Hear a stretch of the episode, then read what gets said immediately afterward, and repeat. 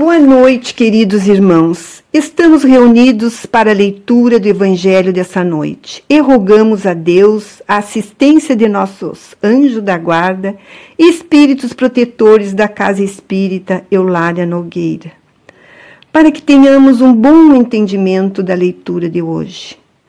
Que a paz e a luz desses irmãos permaneçam conosco. Hoje faremos a leitura do capítulo 13 que vossa mão esquerda não saiba o que faz vossa mão direita, com o subtítulo A Piedade, item 17. A piedade é a virtude que mais vos aproxima dos anjos. Ela é irmã da caridade que vos conduz a Deus. Deixai o vosso coração se comover diante das misérias e dos sofrimentos de vossos semelhantes.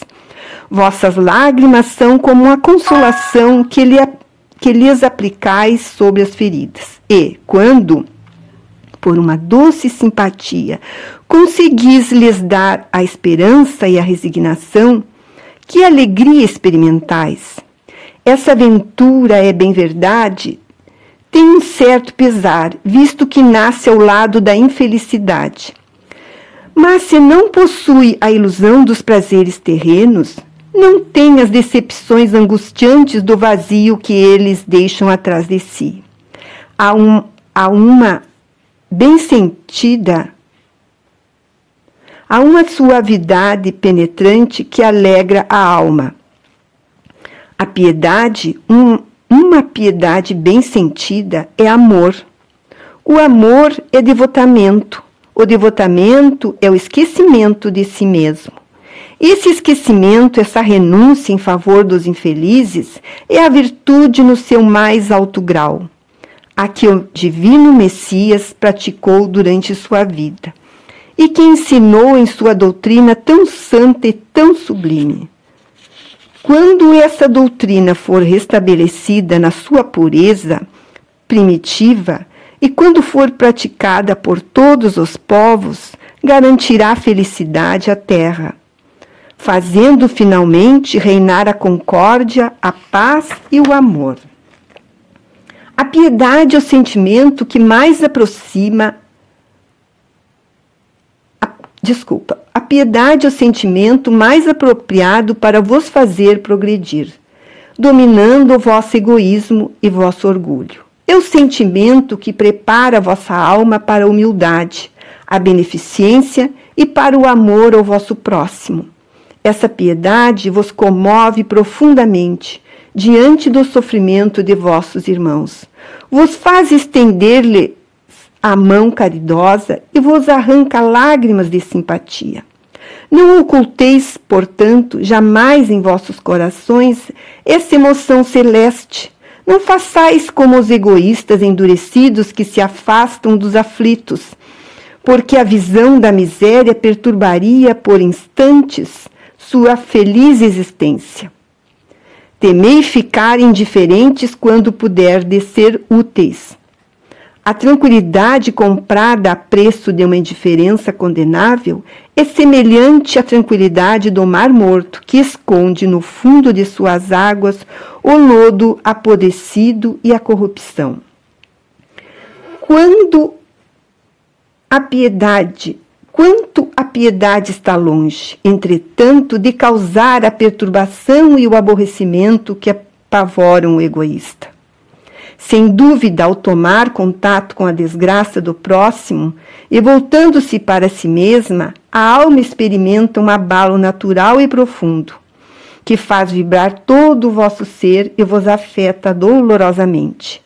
Mas a compensação será grande todas as vezes que conseguirdes devolver a coragem e a esperança a um irmão infeliz, que se emociona com aperto de mão e cujo olhar em lágrimas, ao mesmo tempo de emoção e de reconhecimento, fixa-se docemente em vós, antes de elevar-se ao céu, em agradecimento por lhe ter enviado um consolador, um apoio a piedade compadece-se dos males alheios. É a celeste precursora da caridade, a primeira das virtudes, da qual é irmã e cujos benefícios prepara e enobrece. A piedade, meus irmãos, é, é um sentimento nobre, pois é quando temos compaixão pelo sofrimento alheio. É quando olhamos o outro com uma vontade sincera de o ajudar, seja com uma palavra, gesto, algo material ou até mesmo um sorriso. E como nos diz o texto, a piedade bem sentida é amor.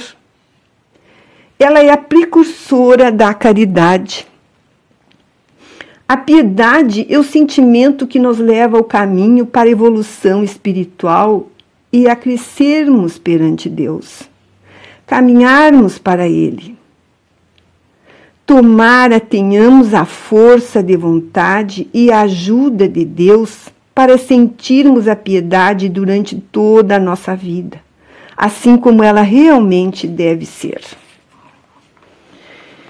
E assim, meus irmãos, passamos para a última parte do Evangelho dessa noite, agradecendo a presença dos Espíritos de luz que nos acompanham e pedimos por todos os que sofrem, pelos que estão doentes, pelos lares em desarmonia, pelos que estão desempregados, pelos irmãos que se encontram nos presídios.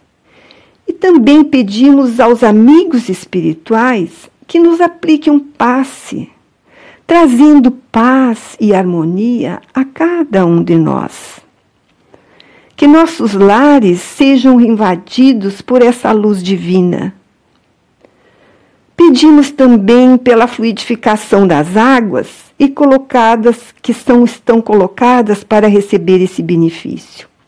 E que nelas sejam derramados os fluidos necessários aos nossos corpos físico e espiritual. Que assim seja.